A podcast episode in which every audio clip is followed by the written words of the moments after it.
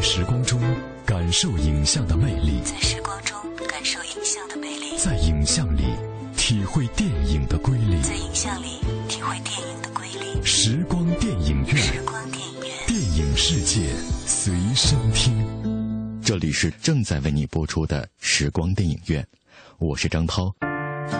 时光电影院，电影世界随身听。电影世界随身听。首先，我们来关注一组来自电影方面的最新消息。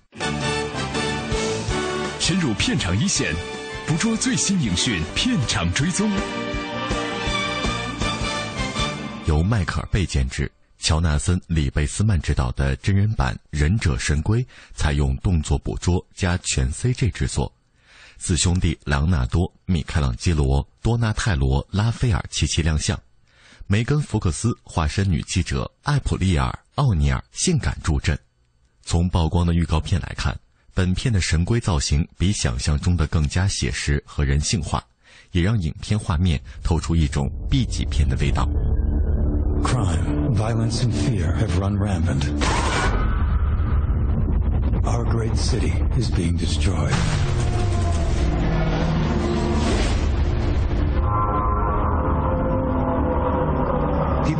Justice restored to this world. People want heroes, Miss O'Neill.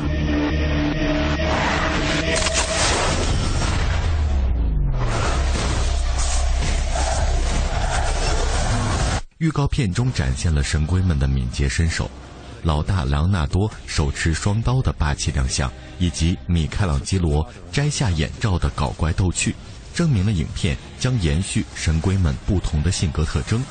目前从预告片中还看不出四只神龟身形大小的区别，但从雪山滑落的一段戏份来看，双叉拉斐尔果然非常强壮。一个空翻之后，用龟壳砸裂了一辆军用悍马。影片中的四只神龟分别由皮特·普劳泽克、诺尔·费舍、杰瑞米·霍华德和阿伦·瑞奇森以动作捕捉的方式出演。电影中由威廉·菲德内尔饰演的忍者神龟宿敌史莱德也正式亮相，他那身标准的铠甲也得以现形。据悉，片中史莱德从头到脚都将披着金属铠甲，铠甲上有锋利的凸起。Create heroes.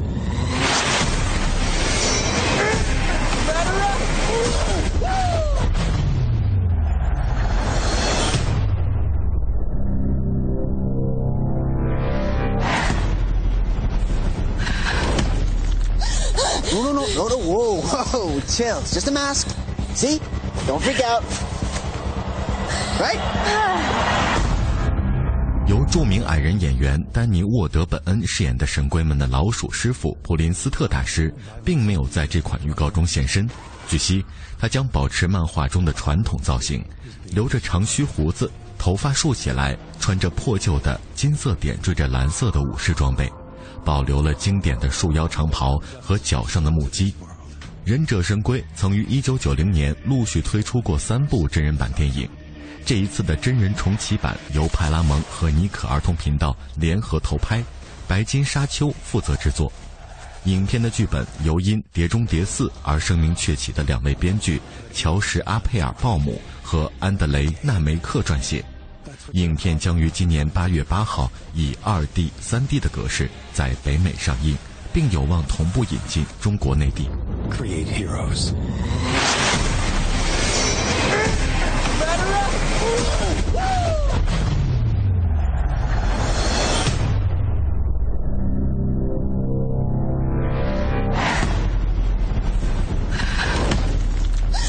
No, no, no, no, no, whoa, whoa, chill. It's just a mask. See? Don't freak out. Right? 继哥斯拉与明日边缘接连发布了全新预告之后，二零一四灾难片新作《不惧风暴》重磅接力。在刚刚曝光的预告片中，龙卷风群即刻登陆，横扫一切。据悉，这部由《死神来了五》导演史蒂文·奎里执导，《霍比特人》当中的理查德·阿米蒂奇主演的影片将于八月八号在北美上映，在中国的上映日期还没有最后确定。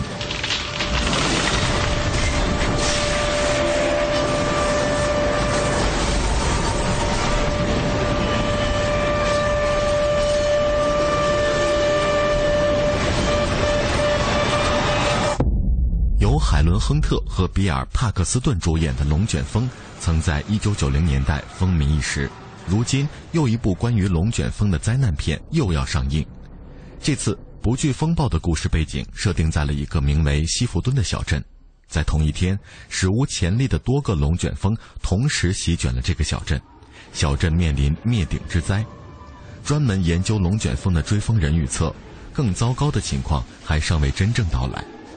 居民们都在寻找避难所，追风者们却逆向而行，赶到龙卷风的漩涡前。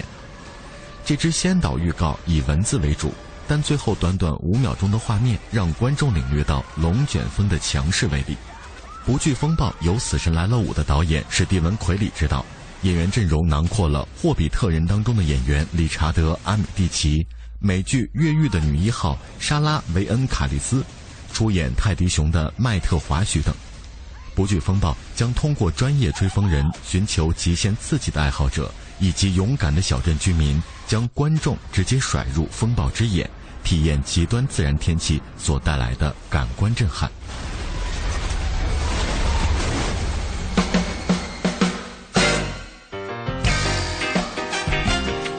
环球影业本周宣布，翻拍版的《八面煞星》确定由帕布罗·拉拉因执导，影片将换成墨西哥移民在美国打拼的故事。这也是一九三二年霍华德·霍克斯执导的《八面人》问世之后第二度被翻拍。之前曾有过布莱恩德·帕尔玛执导的一九八三版的《八面煞星》，阿尔帕西诺主演，片中主人公是古巴的难民。一九三二年版的《八面人》是好莱坞黑帮片的经典，主人公安东尼奥是生活在美国芝加哥的意大利移民，在美国混迹于街头。之后，凭借心狠手辣，成为称霸一方的黑道大哥。虽然主人公名叫安东尼奥，但实际上影片就是根据阿尔卡邦的真实事迹改编。卡邦是美国历史上有名的黑帮教父，作恶多端的他最终被疾病终结了四十八岁的生命。影片《八面人》上映的时候，卡邦仍在世，所以影片当时也是备受瞩目和争议。一九八三版的《八面煞星》由布莱恩德·帕尔玛执导，阿尔帕西诺主演，这也是目前最为人熟知的一个版本。影片把故事搬到了当代的美国迈阿密，男主人公从古巴逃难到迈阿密，之后凭借毒品生意而成为富翁，但最后也不得善终。影片中阿尔帕西诺的表演一直被人称道，他展现了暴虐和张狂，和他在《教父》中的演出完全是判若两人。新版《八面煞星》的导演帕布罗·拉拉因来自智利，他的代表作是剧情长片《智利说不》。新版《八面煞星》的主人公变成了墨西哥移民，目前片方还没有透露新版的更多细节，但新版男一号必然要面对能否媲美阿尔帕西诺的考验。预计环球影业在不久之后会有演员阵容和档期消息会陆续公布。一手的电影资讯，只在新片推荐。影片《远征珠峰》在推出杰克·杰伦哈尔、乔什·布洛林、艾米丽·沃森、杰森·克拉克、约翰·哈克斯等全明星阵容演出之后，近日又有两员大将加盟该片。据外国媒体爆料，萨姆·沃辛顿和罗宾·怀特都将参演这部根据真实故事改编的探险影片。《远征珠峰》讲述了1996年的真实事件。这一年是珠峰死亡人数最多的一年，三支不同的队伍尝试攀登珠穆朗玛峰。五月十号，八位登山队员因遇到风暴而死亡。由于不同的人讲述着不同的故事，导致整个事件扑朔迷离，其中引发的争论和思考一直持续着。罗宾·怀特将在影片中扮演乔什·布洛林的妻子，一位勇敢面对珠峰恶劣自然环境的医生。而萨姆·沃辛顿将饰演一位新西兰探险家盖伊·寇特，曾经执导《双龙出手》的冰岛导演巴萨塔·克马库担任本片的导演。影片目前正在尼泊尔拍摄，随后剧组还将会转战意大利白云石山脉和罗马，以及英国进行最后的拍摄。据悉，《远征珠峰》将由环球影业于二零一五年九月十八号发行。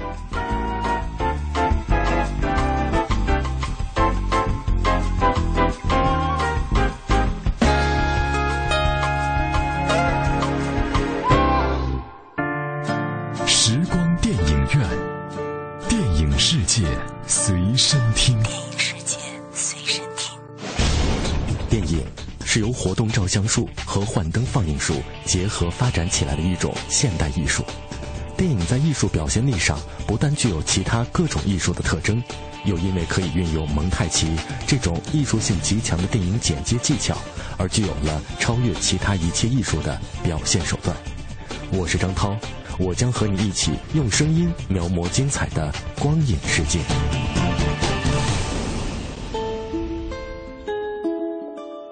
光影中的音乐不仅表达了影片的叙事节奏，也体现出导演浓浓的影像内涵。大家好，我是平安。周一到周五每晚十点到十一点，欢迎收听中央人民广播电台文艺之声时光电影院，和我一起在影像和音乐中自由穿梭，只在 FM 一零六点六文艺之声。由电影曾经导演约翰·卡尼执导，凯拉·奈特利搭档绿巨人马克·鲁法洛主演的音乐电影《重新开始》将于七月四号在北美小范围上映。 Mr. Mulligan, this is Distressed Records. Your 10 o'clock meeting started 15 minutes ago. So what are we doing here? It's not working. You gotta go. I'm taking my client list. It's not Jerry Maguire. I'm taking my art list. I got to get away from Get away. I'm coming back for that. Don't tell your mom I lost my job. 这部电影讲述了一个培养歌手的经纪人在事业遭受打击的时候，遇到一个很优秀的创作歌手，希望通过发掘他来摆脱困境，同时也改变了彼此命运的故事。有意思的是，当红主唱亚当·李维在这部电影当中饰演奈特利的摇滚明星极品前男友。Babe, we need to talk. So, this is a new song for anyone who's ever been alone in the city. So you find yourself at the subway. 曝光的预告片中，一如导演卡尼的前作《曾经》，以音乐故事串联起两个迷失的灵魂。优美动听的歌曲自然也是本片的重头戏。从奈特利与亚当·李维的热恋到被抛弃，与鲁法洛相遇，甚至重新找到自我，这个常规的励志故事，在音乐的包装下，仍旧具备了打动人心的力量。除了男女主角之外，海莉·斯坦菲尔德、凯瑟琳·基娜、毛斯达夫、席洛格林和詹姆斯·科登等都加盟了这部电影。影片曾经里的歌曲曾经获得奥斯卡原创歌曲奖，而这一次重新开始的音乐，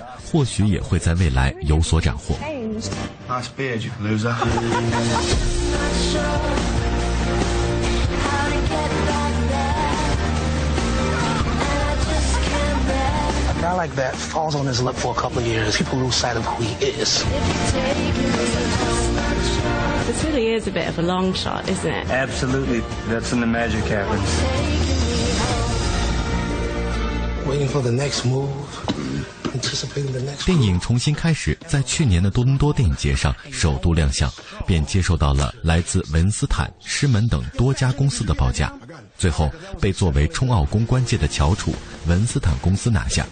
除了七百万的成交价之外，维恩斯坦影业还承诺为影片支付两千五百万美元的宣发费用。据悉，重新开始将于七月四号在北美小范围上映。Check it out. Your boyfriend just won a music gong. If I could somehow do anything that would undo what I did to us, just tell me what it is. I think everything's changed. Nice beard, you loser.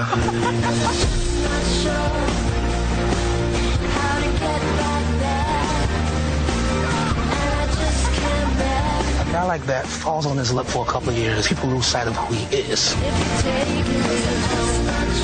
This really is a bit of a long shot, isn't it? Absolutely. That's when the magic happens.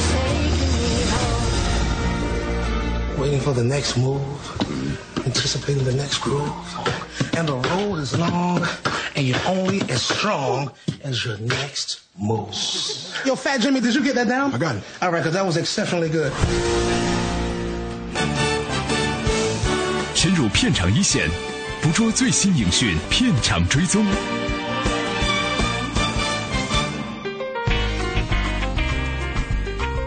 派拉蒙出品的《终结者：创世纪》本周公布了最新的演员阵容：李秉宪、桑德林·霍特尔、迈克尔·盖拉迪斯三名演员加盟，但片方没有透露他们出演角色的具体信息。影片将于本月开机拍摄，二零一五年七月一号在北美上映。韩国男星李秉宪自从出演了《特种部队：眼镜蛇的崛起》之后，在好莱坞就备受关注。之后还接连出演了《赤焰战场二》《特种部队：全面反击》，这些动作商业片的成功，让他在好莱坞逐渐打开局面。《终结者：创世纪》迎来他的加盟，这是该系列首次出现亚裔的重要角色。We've been fighting a long time. We are outnumbered by machines. Humans have a strength that cannot be measured. 二零零九年，华纳公司曾出品《终结者二零一八》，由克里斯蒂安·贝尔和萨姆·沃辛顿主演。故事正面讲述人类和天网的战争，但反响并不好。之后，派拉蒙公司接手了新版《终结者》的制作，并把故事带回到了最初导演詹姆斯·卡梅隆设计的时光穿越的主题。派拉蒙已经宣布，这次的《终结者：创世纪》是一个新的三部曲的开篇，请回了阿诺·施瓦辛格出演《雷神二：黑暗世界》和《冰与火之歌：权力的游戏》的导演艾伦·泰勒来指导。还邀请了杰森·克拉克、杰·科特尼、艾米莉亚·克拉克等新晋明星加盟。This thing is something we've never seen before. My name is Marcus Wright. You think you're human? I am human.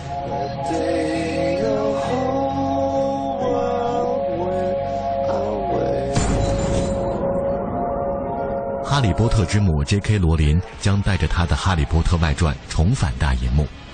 自从去年九月有消息说华纳将投拍这部外传作品之后，粉丝一直热切期盼着。近日，华纳 CEO 凯文·特苏哈拉在接受采访的时候，终于确认，这部名为《神奇的野兽》以及在哪里能找到他们的外传故事将被拍摄成三部曲。影片由罗琳操刀剧本。曾经执导《哈利波特与死亡圣器上》和《哈利波特与混血王子》的大卫·海曼担纲制片，不过目前导演、主演及上映日期仍然是一个谜。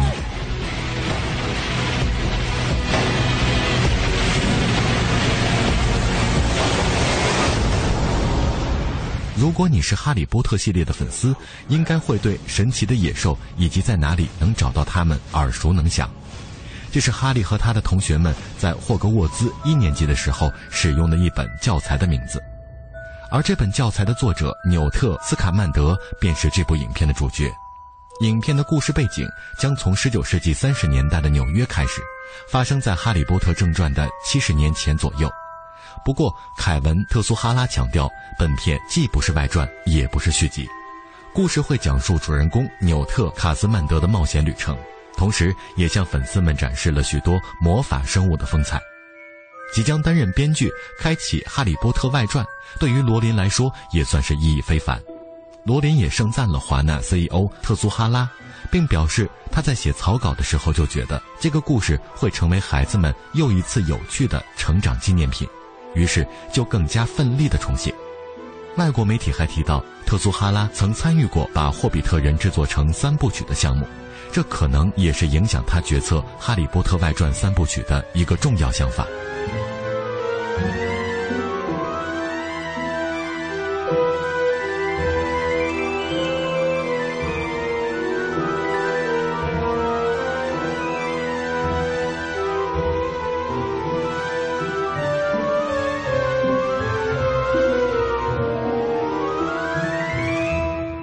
由尼基塔女星 Maggie Q 主演的剧集《红旗帮》近日确定了男主角的人选，出演过《波吉亚家族》的男演员弗朗克斯·阿诺德宣布加盟这部由黑天鹅编剧创作的新剧。这部剧集是一部有限剧集，将于今年秋季在马来西亚取景拍摄，目前还不知道将会在美国的哪个播出平台播出。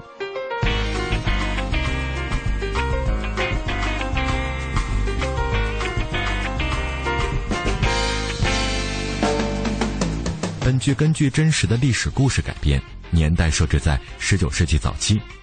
Maggie Q 在剧中出演年轻美丽的中国女海盗郑一嫂，她早年嫁给海盗大联盟盟主红旗帮帮主郑一为妻。郑一死后，郑一嫂取得合法领导地位，成为红旗帮的领袖。他拥有超过十万名船员和一千五百多只船只，并控制着南海海域。据悉，剧集将重点描述郑一嫂带领的红旗帮与清军、英军和葡军之间的斗争。在历史上，郑一嫂的舰队采用的是当时世界上最为先进的武器装备，因此不仅屡败前来围剿的清军，甚至取得重创葡澳舰队且把澳门围困得几近断粮的辉煌战绩。看到英国舰队在中国水域内横冲直撞，郑一嫂还在1809年痛击了广州内河的英国船只，俘获一艘英舰，斩杀数十英国士兵，让英军震惊。后来，红旗帮与黑旗帮发生了内乱，黑旗帮决定接受朝廷的招安，迫使郑一嫂也只能率红旗帮接受招安。三十年后，鸦片战争爆发时，郑一嫂仍然积极抗战，为林则徐抗击英军出谋划策。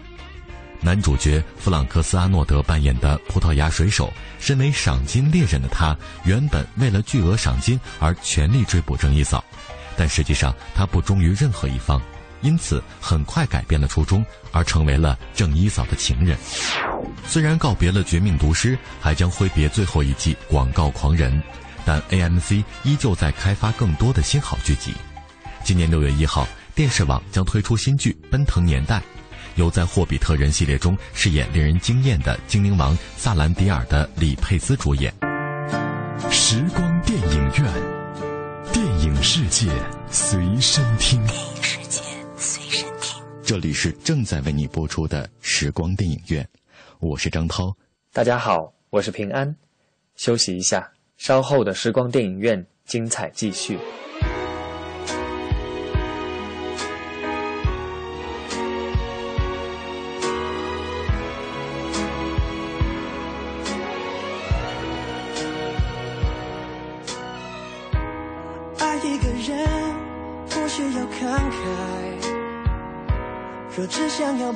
爱，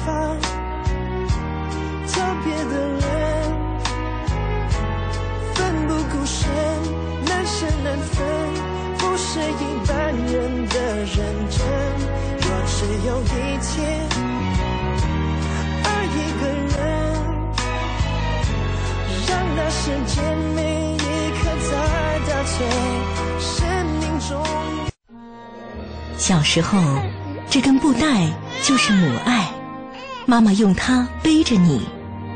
长大了，这布带是儿子的深情。你用它背着妈妈。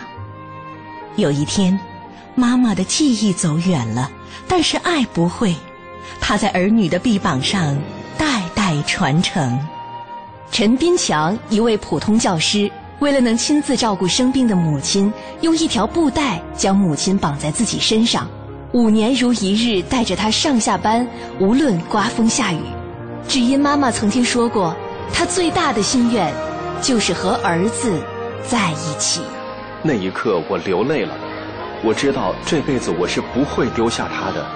孝更绝伦足可亲，爱感天地永流传。讲文明树新风公益广告。知天气知冷暖。来关注一下天气方面的消息。今天夜间是阵雨转晴，北风二三级。明天白天是晴间多云，最高气温二十三摄氏度。今天晚上天气多变，提醒大家外出时注意携带雨具。此外，随着温度的不断上升，提醒大家注意用火的安全。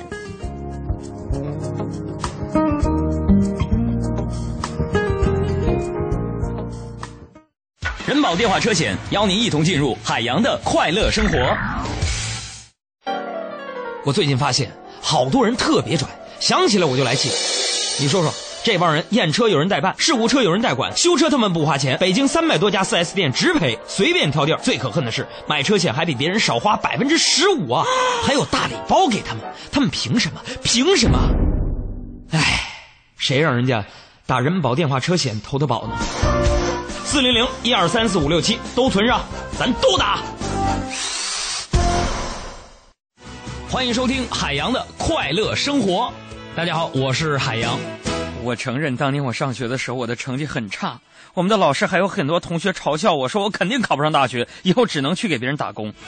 朋友们，当时啊说这个，我就想起来，当时我真的不服气啊。于是我就暗暗下决心，我就起早贪黑，努力学习，成绩突飞猛进，最后终于保送上了大学。真的，一谁杀我谁咬狗的。但是，上了东北林业大学园林设计专业，毕业之后我就放弃了设计师这个高端大气上档次的职业，跑去电台打工。我就是要证明给他们看，打工是命中注定的，和考不上大学、考上大学没什么关系。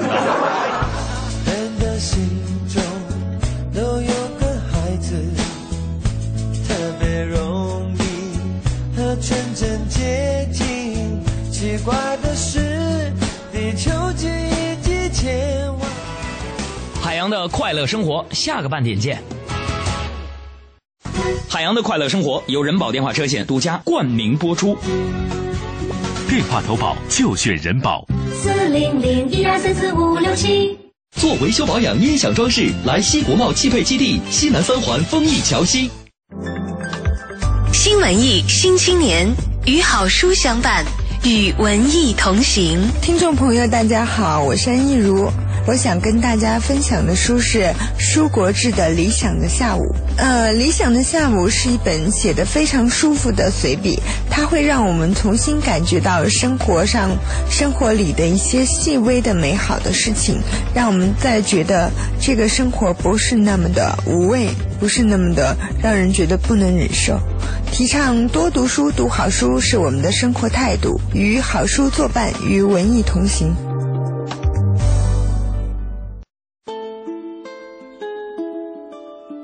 时光中感受影像的魅力，在时光中感受影像的魅力，在影像里体会电影的瑰丽，在影像里体会电影的瑰丽。时光电影院，时光电影院，电影世界随身听。这里是正在为你播出的时光电影院，我是张涛。以下的节目时间，我将交给我的好朋友平安，请他为我们带来电影原声秀的环节。谢谢张涛，欢迎继续收听时光电影院，我是平安。品味光影世界中流动的音符，流动的音符，电影原声秀。无人区，导演宁浩，主演徐峥、于南、黄渤、多布杰，原声阿兰胡埃斯协奏曲。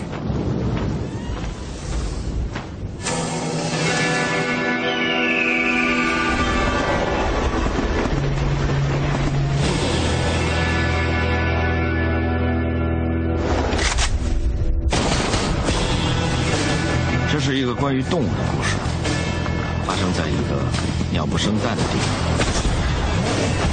事实已经够明白了，他就是盗猎真禽、杀害执法人员的凶手。你们考虑自己，谢谢。我已经上路了。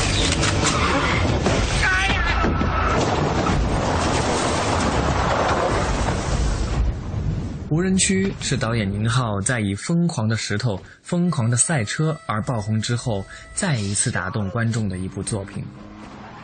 该片是宁浩执导的国内首部西部公路片电影，主要拍摄场地集中在新疆的哈密、吐鲁番、克拉玛依等地的戈壁沙漠等无人地带。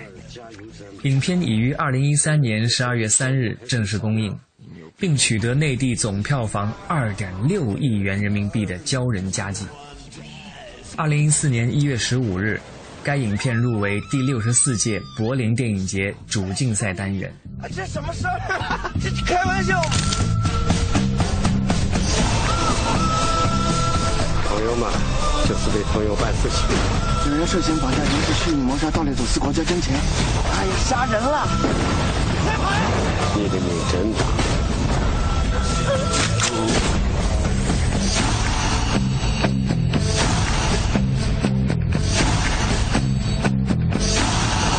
动，影片讲述了小有名气但利欲熏心的律师潘潇，凭借扎实的法律知识和巧舌如簧的庭辩技巧，成功帮盗捕国家真情阿拉泰隼，并残忍杀害一名警察的西北盗猎团伙老大洗脱罪名。老大承诺十天后付清余款，潘潇则要求对方用一辆红色轿车抵押。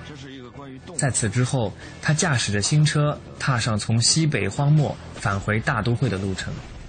谁知路上险情不断，先是和一对开卡车拉茅草的哥俩发生摩擦，导致人伤车损；接着又不慎撞飞一个似乎拦车救助的男子。自知摊上人命的潘潇，辗转来到一家专事不法勾当的黑店，并在此结识了受困于此的妓女。与此同时，盗猎老大尾随其后，似乎另有凶险计划。此时潘潇还没真正意识到，他前方是怎样一条充满凶险的旅途。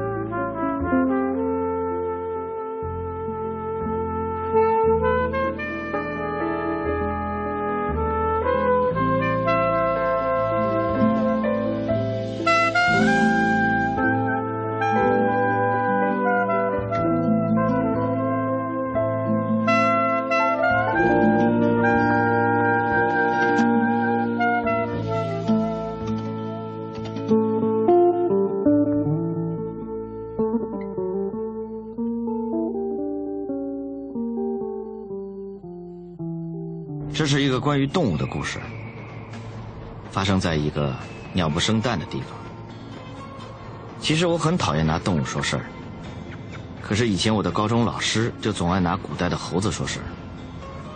他说有两只猴在摘桃的时候，为了不被老虎吃掉，决定合作。有一只先上树吃桃，另外一只负责放哨。吃桃的要留一半给放哨的，而放哨的不能擅离岗位。这就要求两只猴子不能只想自己。于是，俩猴变成了猴群，猴群变成了人群。而我们的故事，得先从这只鸟开始说起。此外，公路片的属性也限定了本片的叙事结构。如果采用多线叙事，恐怕会打乱影片的叙事逻辑。因此，刚才提到的单线叙事在公路片中就显得尤为重要了。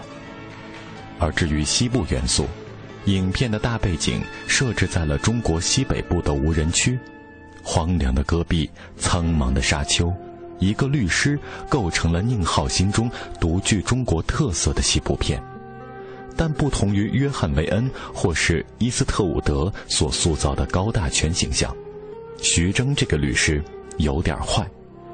而更加令人瞠目的是，影片中所有的人物都不能在简单意义上称之为好人或是坏人了。之前我们通过电话，你的情况我基本上已经了解了，还有两个问题要问你。这个事你行不行？我说两点。第一，我到你们这儿坐了十几个小时的火车，可我不知道居然还要坐三个小时的马车。我不是在要钱，我是在谈论时间成本。钱不够可以再挣，但今天过去就再也没有了。这个事你行不行？你先别说话，你听我说，养成习惯，上了法庭我们也这样，好吗？第二点呢，你这个事情其实难度挺大的，我确实没有把握，所以。尾款很重要，看来你行的。哎，我回去的时候不用再坐一马力的车了吧？我不喜欢动物，特别是马。在本片中，主人公是一位道貌岸然、唯利是图、如衣冠禽兽一般的著名律师，抱着图名图利的目的远赴边疆来替人消灾。可殊不知，事成之后，自己险些成为了被消灾的对象。如果不是一口唾沫引发的风波，或许早已成为了盗猎者的枪下鬼。随后，更是引出了一连串匪夷所思的故事，真可谓是生死有命，富贵在天了。也难怪连盗猎者都由衷的感叹道：“你是个坏人啊！”审判长，我抗议，他这是人身攻击。你们是个好律师一个，你这个朋友吧，我教下来。啊，不好意思，我这个肝代谢功能不好，不太喝酒。如果对结果还满意的话，我们就抓紧时间。哎，这个样子吧，剩下的钱嘛，十天以后我给你打过去。大哥，你别欺负律师好吗？就是的。你知道人一辈子有多少有效时间吗？除了吃饭睡觉、闲聊扯淡，也就剩下十几半个小时。你居然让我等十天？那个车。你看见了没有？颜色是不是红球子的？可是我老婆子喜欢。今年我出差去了，回来以后我才知道，他出事情，一氧化碳中毒。后来我还是买了这个颜色，因为我答应过他。所以嘛，你放心，我这个人嘛，说话算话。你的车多少钱？既然你老婆不需要了。你就应该把这车抵押给我。而黄渤饰演的盗猎者老二，可谓是典型的反面角色的代表。他贪婪好色，骨子里没有丝毫的正义感，眼里有的只是生存与利益。他坏的让人忍俊不禁，坏的让人打心里佩服。这样一个类似于天生杀人狂一般的坏角色，让人印象深刻。我问你，一个人，车子坏了。他在路边上等着人帮他呢，他错了吗？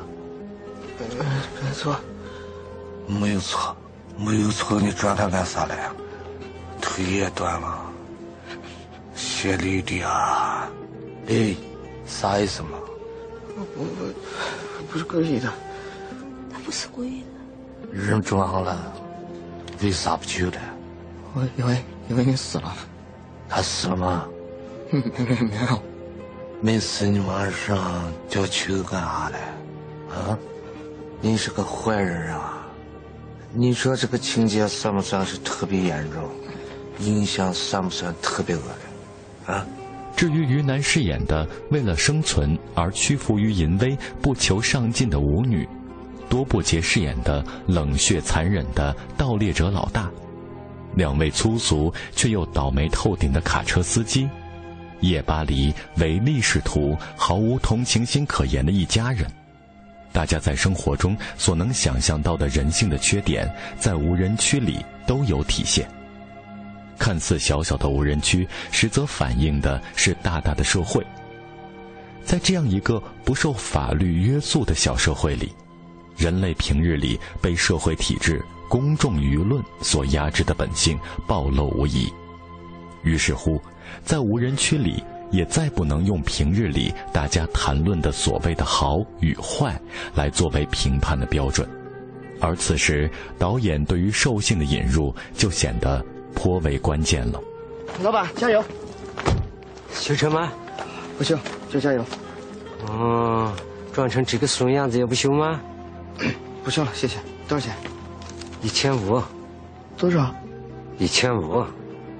我就加个油啊。是吗？一千五。不是，你这不是卖高价油吗？下面还有个加油站，你再走上四百一十公里就到了。哎，你这不是诚心敲诈勒索吗？谁敲诈了？这话你不要乱说。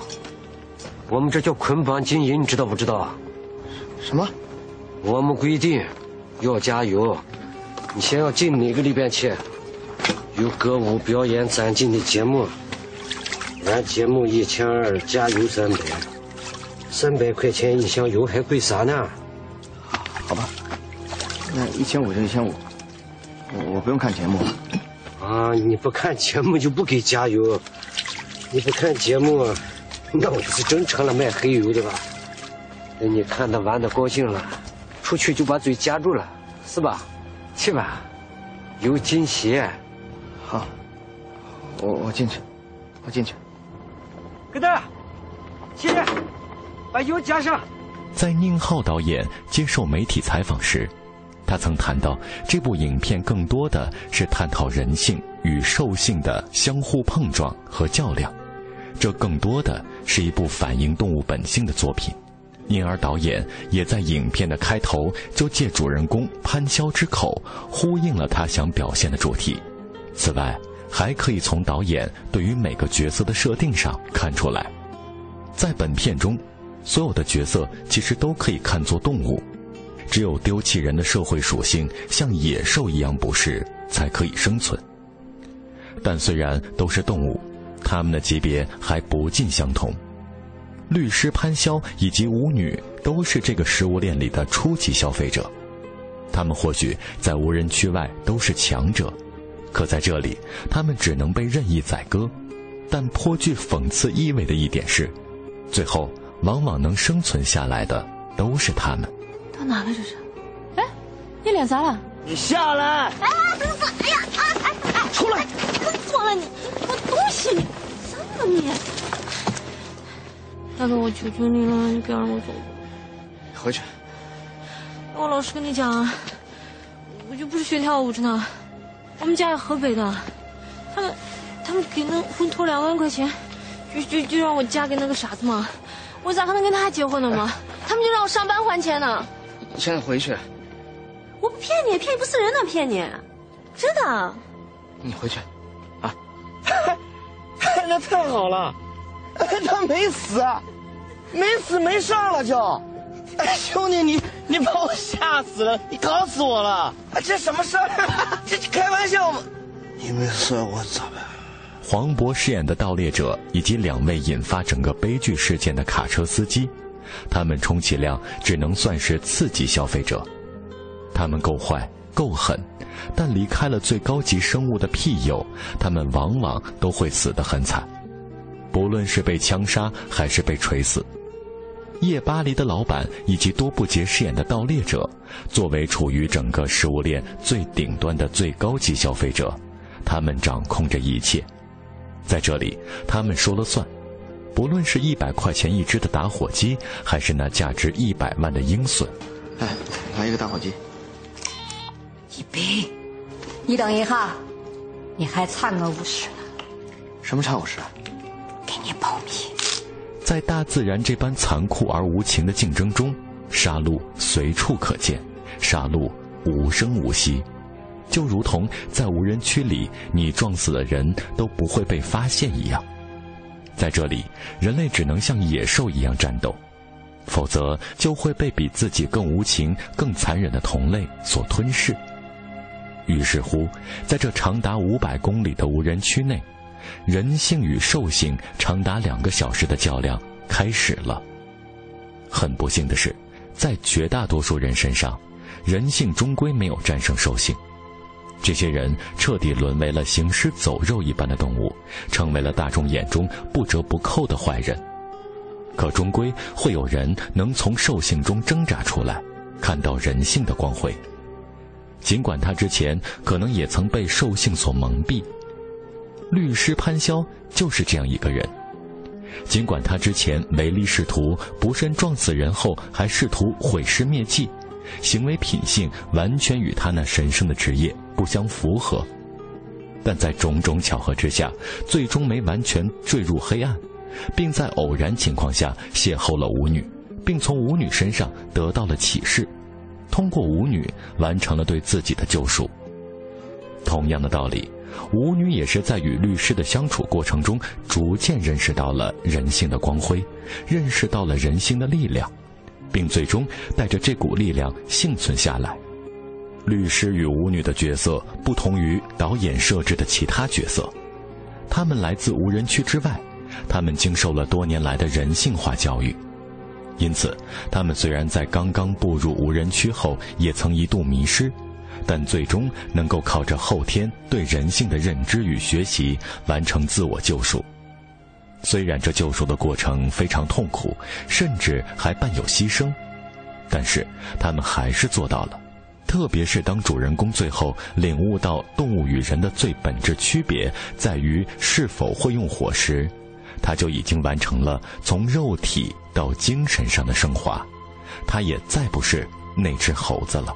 臭死不了，以后不要胡弄打伙计了。我跟你说，这次把你饶了。我怎么都想不起来那个讲故事的老师叫什么了，就叫他 Teacher Monkey 吧。但我还是想告诉他，我说的没错，人和动物最大的区别是人会用火。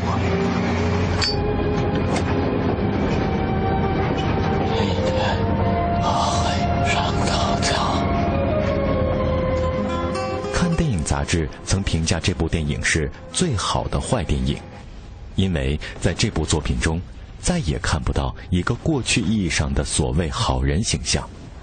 但毕竟瑕不掩瑜，本片还是会成为年度风格最另类、最鲜明的华语电影。这样一部几乎坏到底的好电影，也注定会为宁浩。以至于众位主演们的人生中留下最为浓墨重彩的一笔。无人区是黑色的，更是西部的，但它仅只是电影中的西部，一个艺术的视角，一种空间的构造，一道影像的风情，一如狼内、约翰·维恩和科恩兄弟镜像中的世界。西部的底色是苍凉的。泛黄的胶片上，五百里无人区是个空阔舞台，律师、舞女、走私犯、维修站伙计和警察依次登台，交织成一出惊心动魄的逃亡之旅。影片元素简单，氛围的营造却相当浓烈。徐峥一路的遭遇就像是爱德华·孟克的呐喊，焦虑的面孔背对着燃烧的天空哀嚎。而他前路是无尽的黑暗，与之相对，黄渤的语言是那么的少。宁浩将他的台词换成了身体里流出的血，浓黑浓黑的血。在这条不知尽头的黑暗道路上，人生只能一往无前，驻足意味着危险。苍茫戈壁的港湾里，未可知的危机磨刀赫赫，而于南是这条道路上唯一的灯火，或者说，它只是那盏灯火的开关。灯火存在于每一个人的内心，只是这个开关并不是每一个人都能够发现。去看那个鸟儿，它咋就飞那么高？为了一口吃的，连命都不要了。我就跟那鸟儿差不多。无人区那几年，人家不把我当人看，我自己也不把自己当人看。被接过来那个卡车司机来送我的时候。就看着我，啥都不说。我就想，以后一定要活得像个人样。那以后还走吗？不走了，累了，就想在这儿找个啥挣钱的工作。就是时间长了，连个朋友也没有。没事儿，来吧。把那个那那个垫子给我抱过来。你俩干嘛呢？下药了吗？来，你们俩别愣在那儿，快放地上。以后你就给我做助理吧，可得有点眼力劲儿啊！孩子们，这是咱们班新来的林老师，大家一起说林老师好。林老师好，你们俩别光说呀，来，递腿今天的时光电影院就到这里，感谢各位的收听，下次节目我们再会。